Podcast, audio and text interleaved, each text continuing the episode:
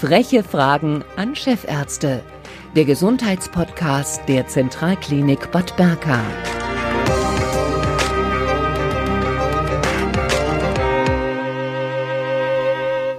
Herzlich willkommen zu den frechen Fragen, dem Gesundheitspodcast der Zentralklinik. Heute bei uns zu Gast Herr Dr. Thomas Kohl, Chefarzt der Klinik für Thorax- und Gefäßchirurgie an der Zentralklinik Bad Berka. Und wir unterhalten uns heute über Therapien oder therapeutische Möglichkeiten zur Verhinderung von Schlaganfällen aus Sicht des Gefäßchirurgen. Herr Dr. Kohl, ähm, Jährlich gibt es ungefähr 300.000 Patienten, die einen Schlaganfall erleiden. Könnten die alle verhindert werden? Ja, das wäre sehr wünschenswert wenn wir die alle verhindern könnten. Aber leider werden wir die Schlaganfälle in Zukunft auch nicht alle verhindern können. Ja. Wir können zum einen aber die potenziellen Patienten äh, so weit sensibilisieren, ähm, dass diese oder meistens sind es ja dann auch die Angehörigen, die Anzeichen eines drohenden Schlaganfalles erkennen und rasch medizinische Hilfe holen. Ja. Zum Zweiten können wir die Patienten mit Gefäßerkrankungen an anderen Stellen, also zum Beispiel am Herzen oder an den Beinen, ähm, so weit screenen, also an den Stellen, die einen Schlaganfall auslösen können, untersuchen, äh, um eben einen möglichen Schlaganfall äh, rechtzeitig zu erkennen oder auch Ursachen zu erkennen, um diesen dann zu verhindern. Ja. Und äh, drittens ist es schon heute möglich, durch eine verbesserte zeitnahe medizinische Behandlung von Schlaganfallpatienten äh, auch die negativen Folgen dieser Schlaganfälle eben, äh, schon so weit äh, zu behandeln, dass die nicht dauerhaft sind. Ja, zum Beispiel ist der Faktor Zeit spielt eine, äh, eine entscheidende Rolle. Also Time is Brain, sagt man neue Hochdeutsch. Also die Zeit spielt die entscheidende Rolle. Je früher ein Patient kommt und behandelt wird von einem interdisziplinären Team, Neurologen, Gefäßchirurgen, Angiologen, Kardiologen, äh, Radiologen, umso äh, besser kann man äh, Langzeitfolgen ähm, des Schlaganfalles verhindern, indem man frühzeitig durch interventionelle Maßnahmen, durch Operationen ähm, die Durchblutungsstörungen des Gehirns verhindert oder mhm. beseitigt. Wenn man von äh, Schlaganfällen hört, dann denkt man ja meistens an äh, Patienten, die schon, hm. äh, ich sag mal, ein paar Semester äh, hinter sich haben. Man denkt jetzt nicht an den 30-Jährigen, der viel Sport macht. Äh, hm. aber das ist, glaube ich, äh, ein Irrglaube auch. Schlaganfall kann jeden treffen. Schlaganfall kann jeden treffen, aber prinzipiell ist es natürlich richtig, dass der Schlaganfall eine Erkrankung des höheren Alters ist. Also über 50 Prozent aller Schlaganfälle betreffen die Altersgruppen über 65-Jährigen, 75-Jährigen. Ähm, und mit zunehmendem Alter steigt also auch das Schlaganfallrisiko überproportional an. Ab 55 Jahren verdoppelt sich die Schlaganfallrate pro Dekade und Männer sind bis zu 30 Prozent häufiger betroffen als Frauen. Risikofaktoren für das Auftreten von Schlaganfällen sind natürlich auch eher die Erscheinung des höheren Alters, Bluthochdruck, Diabetes mellitus, also die Zuckererkrankung spielt da eine erhebliche Rolle. Herzrhythmusstörung, zum Beispiel Hochflimmern, kann einen Schlaganfall auslösen. Fettstoffwechselstörung, Rauchen und auch Alkohol. Die meisten der Risikofaktoren treten natürlich bei den älteren Patienten auf, aber Alkohol, Rauchen, ungesunde Lebensweise kommt eben auch bei jüngeren Patienten vor. Oder jüngeren Menschen, muss man sagen. Ja, also dass es auch natürlich junge Menschen gibt, die einen Schlaganfall erleiden können. Hier spielen auch erbliche Dinge eine Rolle, was man eben von seinen Eltern mitbekommen hat. Ja. Mhm. Ähm, nun heißt es, ich habe mich da ein bisschen belesen, etwa jeder zehnte Schlaganfall könne von äh, Gefäßchirurgen verhindert werden. Wie machen Sie das, Herr Dr. Kohl? Ja, die Therapie ist natürlich nicht allein eine Therapie des Gefäßchirurgen. Ich hatte vorhin schon erwähnt, es ist immer eine interdisziplinäre Tätigkeit ähm, von vielen Fachkollegen, die am Patienten tätig sind. Das beginnt in der Diagnostik, in der Radiologie, in der äh, erstmal Aufnahme des Patienten mit der Untersuchung und äh, natürlich dann in den verschiedenen Behandlungsformen. Ja, die, es gibt interventionelle Behandlungstechniken, die man mit Ballonkatheter äh, durchführen kann, aber auch die operativen Behandlungen. Und ähm, das Wichtigste ist, dass ähm, Schlaganfallpatienten möglichst in eine Spezialeinrichtung, die sich ganz speziell mit Schlaganfällen beschäftigt, sogenannte Stroke Units, im, äh, behandelt werden. Dass die dort aufgenommen werden, rechtzeitig und dort auch rechtzeitig behandelt werden. Wie schon oben angefügt, ist das Zeitfenster zwischen Auftreten der ersten Symptome ähm, und Thera Therapie ganz entscheidend. Und so ist die optimale Abfolge zwischen Diagnostik und Therapie durch das Vorhandensein der entsprechenden Spezialisten, äh, die eine entsprechende medizinische Expertise haben, ähm, ganz entscheidend für das Outcome des Patienten. Also je früher der Patient behandelt wird, mhm. umso früher äh, kann man die Durchblutungsstörung behandeln, mhm. umso weniger kommt es zu dauerhaften neurologischen Ausfällen, also mhm. Pflegebedürftigkeit bis hin zum Sterben. Sie haben vorhin gesagt, Time is Brain, also genau. Zeit ist Hirn genau. quasi. Äh, ähm, äh, eine wichtige Rolle spielen natürlich die Gefäße, ähm, zum Beispiel auch mhm. die Hauptschlagader. Ja. Ähm, wie kann man das so feststellen, wenn man, äh, ich sag mal, sich, wie, wie, man sich fühlt, oder muss das festgestellt werden quasi durch äh, medizinische Diagnostik? Also die Verstopfung oder Einengung der Halsschlagader ist sehr häufig symptomlos. Also deshalb haben häufig auch Patienten keinerlei Voranzeigen oder Anzeigen für einen Schlaganfall. Ja, in den wenigsten Fällen tritt mal eine Durchblutungsstörung auf oder so weiter oder die haben schon mal eine Schwäche äh, in einem Arm oder einem Bein gehabt, Sprachstörung. Aber die meisten Patienten, die kommen, äh, die sind symptomlos. Ähm, solche Einengungen machen in der Regel keine Schmerzen. Ja, das ist ein, äh, ein Ergebnis eines, einer jahrelangen zunehmenden Einengung des Gefäßes. Das Grundprinzip eines Schlaganfalls, der durch die Halsschlagader ausgelöst wird, ist, dass es nicht zu einer Flussreduzierung oder einer Reduzierung der Flussmenge des Blutes kommt, sondern aus diesen Engstellen werden mit dem Blutstrom äh, Gerinnsel herausgelöst und diese verschließen dann jetzt äh, letztendlich größere oder kleinere Gefäße im Hirn, was letztendlich eine Durchblutungsstörung äh, zur Folge hat, die den Schlaganfall auslöst. Mhm. Äh, diagnostische Möglichkeiten ist äh, die Ultraschalluntersuchung, also die Duplex-Sonographie. Hier ist es relativ einfach möglich, durch den äh, geübten Untersucher die Engstelle quantitativ einzuschätzen, also wie hoch ist der Stenosegrad und auch qualitativ, das heißt, wie ist die Beschaffenheit dieser Engstelle. Ja, nicht jede Engstelle ist gleich gefährdend für einen Schlaganfall. So ganz schwer verkalkte Gefäße äh, sind meistens relativ stabil von der Plaque-Morphologie. Wir sagen also, die Engstelle ist der Plaque und wenn, er, wenn es aber ein weicher, sogenannter weicher Plug ist, äh, lösen sich früher solche Bestandteile aus der Engstelle heraus und verursachen dann eher einen Schlaganfall als bei einer doch äh, schwer verkalkten mhm. Engstelle.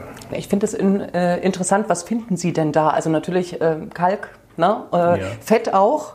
Wie viel findet man, wenn man, äh, ich sag mal, so ein Gefäß geöffnet hat? Ja, das ist auch sehr unterschiedlich. Ne? Bei der letztendlich Ursache ist immer eine Gefäßwandverletzung.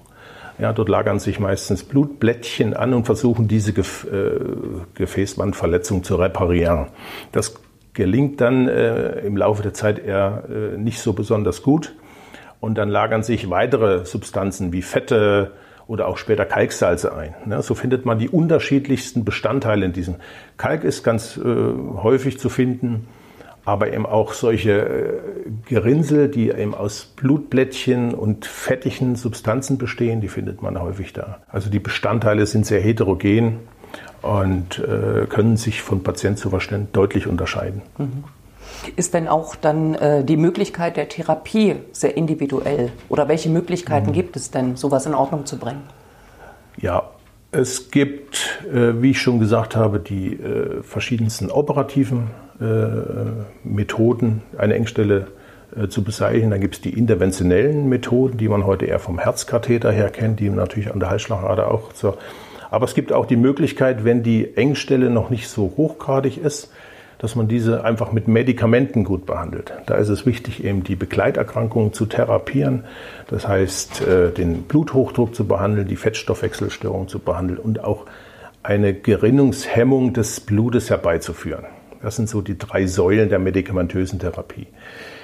Zu der interventionellen Methode, ähm, man geht über die Leistenregion in der Regel und punktiert dort eine Schlagader, also befundfern und äh, führt dann einen Ballonkatheter in die Region dieser Engstelle. Und dieser Ballonkatheter wird jetzt aufgeblasen, sodass praktisch die Engstelle aufgedehnt wird. Die Bestandteile werden so in die Gefäßwand etwas eingebracht. Aber häufig ist die äh, Engstelle dort sehr elastisch, sodass man dann, wenn der Ballon wieder entfernt wird, dass es dann wieder zum Auftreten der Engstelle kommt. Ja. Und deshalb wird dort in der Regel immer ein Stent ein Metallgitter eingebracht, einfach um das neu geschaffene Lumen durch den Ballonkatheter wieder äh, zu erhalten oder offen zu halten. Mhm. Und die operativen Möglichkeiten, also wir unterscheiden ähm, zwei Operationsverfahren.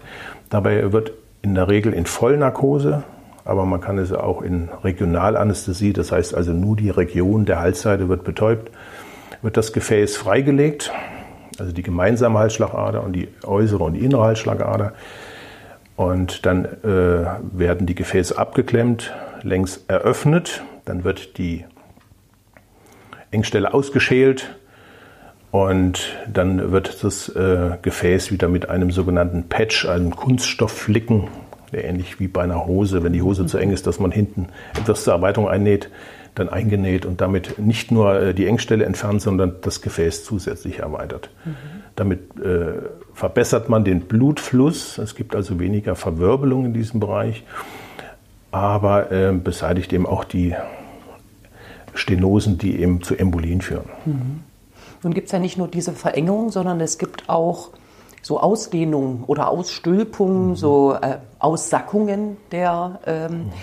Hauptschlagader, die auch risikoreich sind, äh, sein können, bis hin zu den ähm, Aortenaneurysmen. Äh, was wird denn da gemacht? Genau. Also diese Aussagen nennt man Aneurysmen. Die häufigste Lokalisation ist sogenannte Bauchschlagader, die, also die infrarenale Bauchaorta. Das ist sozusagen die Lokalisation, wo diese Aneurysmen am häufigsten vorkommen. Danach kommen die Kniekehlenarterien. Und alle anderen Regionen mit Schlagadern sind häufig äh, deutlich weniger betroffen als äh, die beiden Regionen. Aber an der Halsschlagader können solche Aussackungen auch mal vorkommen. Ähm, hier haben sich vor allem im Bereich der Bauchschlagader ähm, seit Mitte der 90er Jahre auch minimalinvasive OP-Techniken äh, dann entwickelt.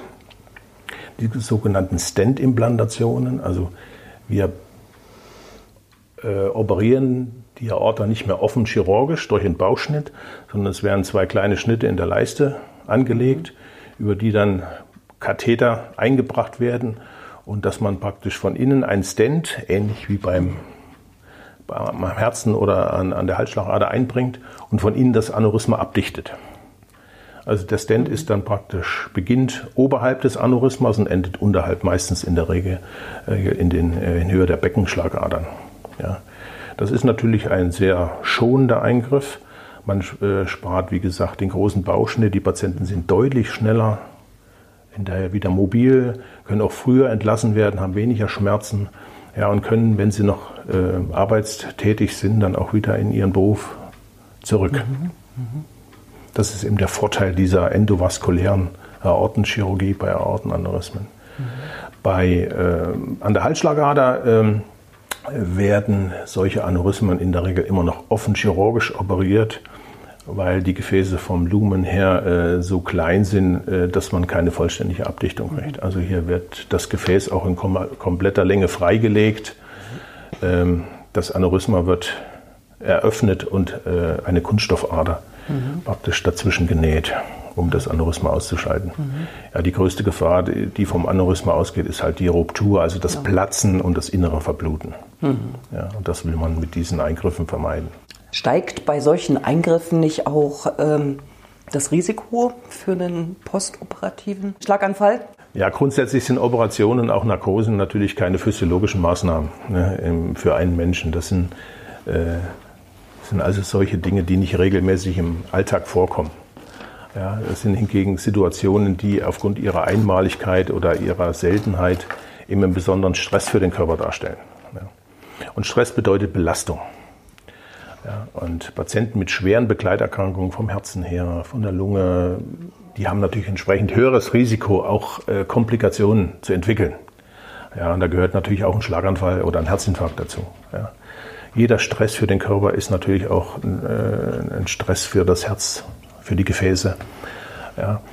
Und ähm, deshalb gilt es, dieses Risiko im Vorfeld einer Operation möglichst genau einschätzen zu können, ja, um diese Komplikationen möglichst zu vermeiden. Wir werden aber nie einen risikofreien Eingriff erleben.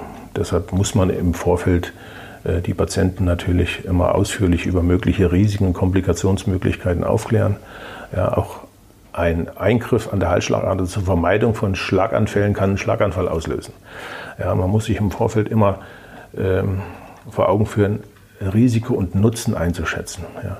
Was ist jetzt für den Patienten risikohafter? Wenn man nichts macht, also den Normalverlauf mit Medikamenten ähm, äh, weiter kontrolliert oder ähm, der Eingriff, die Intervention, die Operation. Ja.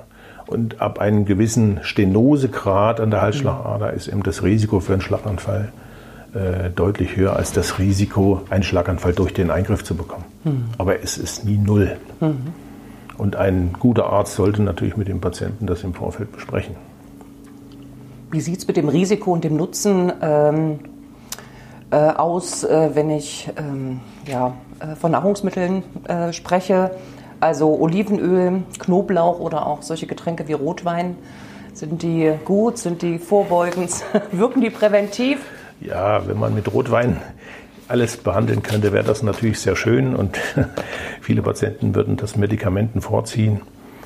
Ähm, Natürlich äh, spielt eine gesunde Lebensweise, ausreichende Bewegung, gesunde Kost, Vitamine, eiweißreiche Kost, viel Obst, viel Gemüse, wenig Fleisch, nicht rauchen, sich viel bewegen, ja, äh, spielt da schon eine, äh, eine Rolle, um Gefäßerkrankungen, sag mal, in ihrer Entwicklung zu verzögern.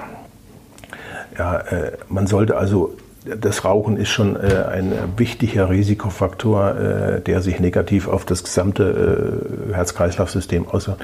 Also potenzielle Kandidaten für Herzinfarkt und äh, Durchblutungsstörungen der Beine oder eben auch für Schlaganfälle. Also man sollte, wenn man wirklich sich was Gutes tun will, mit dem Rauchen aufhören. Ja, sich dafür viel bewegen. Ja. Ähm, Olivenöl, ja, Olivenöl äh, wie Rapsöl enthält, äh, enthält viel ungesättigte Fettsäuren. Ja, diese sind natürlich den gesättigten Fettsäuren, wie sie in Butter, Fleisch, Wurst waren, deutlich vorzuziehen. Aber man sollte zum Beispiel Olivenöl auch nicht zum Braten verwenden, weil un, äh, ungesättigte Fettsäuren sehr äh, hitzeinstabil sind. Also der Vorteil von Olivenöl geht beim Braten dann halt verloren, weil die dann äh, denaturieren, diese Fette. Ein ausgewogen, eine ausgewogene Ernährung, äh, mediterrane Kost, ja, das äh, ist schon ein Faktor, der zumindest die Entwicklung ähm, von Durchblutungsstörungen, aber auch von Schlaganfällen verhindern kann.